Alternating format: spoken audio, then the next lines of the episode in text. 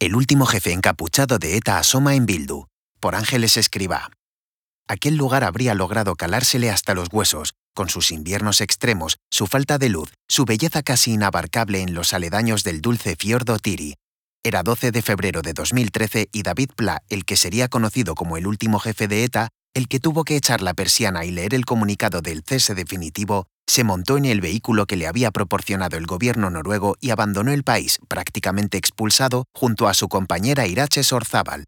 Él aseguraría mucho después que el policía que le había protegido hasta ese momento le abrazó en la despedida, como reconociendo su bonomia, y que se marchaba después de haber hecho todo lo posible para emprender un diálogo que llevara la paz mientras su interlocutor, el Estado español, lo dificultaba todo quedándose impasible.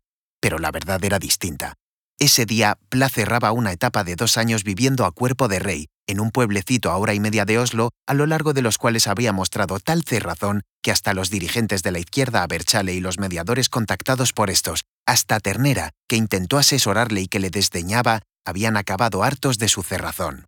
Estos días, el nombre de David Pla suena como uno de los próximos integrantes de la dirección de Sortu, la matriz de Bildu liderada por Arnaldo Otegui, que celebra congreso en enero, y los colegas que entonces estaban hasta el gorro de él intentan por todos los medios convertirlo, a él también, en un hombre de paz.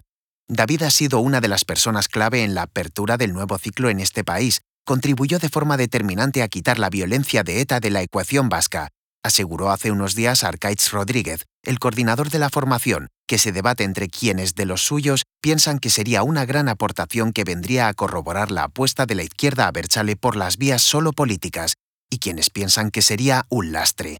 Los expertos de las fuerzas de seguridad aseguran que el nombramiento de Pla sería parte del proyecto de renovación de los Aberchales para atraer a los jóvenes, pero también del pago de una deuda contraída con la organización. El propio Pla, pamplones de 46 años, se define como una persona normal para la que entrar en ETA era su recorrido natural. Fue dirigente de Jarray, el semillero terrorista, y de entonces es una frase suya pronunciada en EITB frente a personas amenazadas por ETA, en la que sostuvo que Euskal Herria vive una situación de no democracia y la violencia es un método válido. Se presentó como candidato a las municipales de 1995, pero no consiguió ser elegido y fue detenido en 2000 acusado de formar parte del Comando Aragón, que se disponía a atentar contra el alcalde de Zaragoza, José Atares. No salió hasta 2006, cuando ya la negociación entre el gobierno de Rodríguez Zapatero y ETA estaba en marcha. Le tocó su turno en 2010, cuando a base de detenciones, la dirección de una banda en descomposición estaba totalmente devaluada. La crisis interna en aquellos momentos era tan absoluta que por primera vez la izquierda Aberchale, acorralada por las ilegalizaciones, logró arrebatar el control a su brazo armado. En esta agonizante situación se encontraban todos cuando tres miembros de Batasuna acudieron a Francia para pedirle que anunciase el cese definitivo de las acciones armadas. Pla respondió que sí, pero que esa iba a ser la única decisión unilateral que iba a adoptar porque el resto, el reconocimiento del dolor causado, una eventual entrega de las armas, una hipotética disolución, tenían que ser producto de una negociación con el gobierno en la que se garantizase no solo la legalización de Sortu, sino la salida de los presos, la vuelta de los huidos, el arreglo de las causas judiciales y la salida del ejército de Euskadi. Tras anunciar bajo una capucha el cese definitivo, recorrió 1.700 kilómetros hasta Oslo, lugar elegido para la negociación con el gobierno.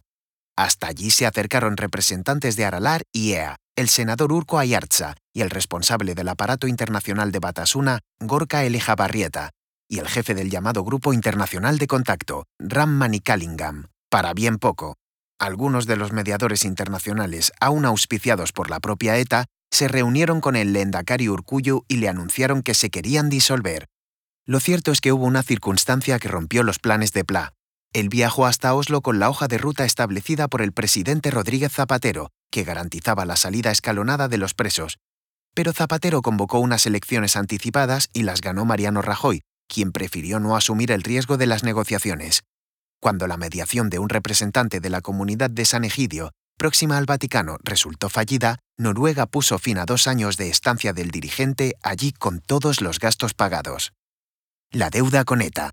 A partir de ahí, de la ETA dirigida por Pla es la astracanada de mostrar unas pocas pistolas a los mediadores internacionales y volvérselas a llevar, intentando hacer pasar la escenificación por una entrega de armas. y el intento de retirar a la banda, pero dejando un Sandrenin secreto de 20 personas para no tener que disolverla. En 2012 quedaban 50 etarras en libertad y 800 estaban en prisión. Retrasó los planes de la izquierda a Berchale, que ya había conseguido su legalización y que veía que, como más tiempo pasaba, a menos gente le importaba lo que ocurriera con los presos y los huidos. Y estos, tras el fracaso de Oslo, dieron pasos antes improbables para salir del atolladero. Según los Aberchales, ETA realizó una gestión desastrosa que la llevó a la peor de las situaciones posibles. Pla cayó en 2015. El grupo de Tarras que según los expertos pasó a gobernar la banda desde Euskadi le incluyó en la dirección pese a estar en la cárcel, desde donde se quejó de que sus opiniones eran filtradas por los nuevos jefes de forma tergiversada. Eso no impidió que saliese enseñando la bandera de Bildu. La banda había querido en su día quedarse como corriente política, pero no se le permitió. Entonces, según los expertos, manifestó su voluntad de que la izquierda a Berchale preparara puestos para algunos de sus militantes. El nombramiento de Pla respondería a dicho compromiso.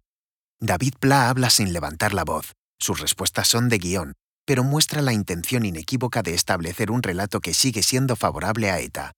ETA hubiese deseado que el fin llegase antes, la confrontación armada no la hacía gustosa, se prolongó por la falta de voluntad del gobierno que no acertó en la forma de enfocar los procesos de diálogo. Fue ETA la que dio los pasos de responsabilidad. La confrontación ha creado sufrimiento multilateral. La diferencia es que ETA ha reconocido sus acciones y el Estado no. ETA ya ha pedido disculpas a las personas que se vieron afectadas, SIC, por su acción armada sin tener ninguna responsabilidad en el conflicto. Parte de la historia de ETA son esas 800 personas que perdieron la vida, SIC, pero no son su único legado son declaraciones recientes hechas a TV3. El que fuera jefe del aparato político de ETA lleva meses yendo a la sede de Sortu en Pamplona.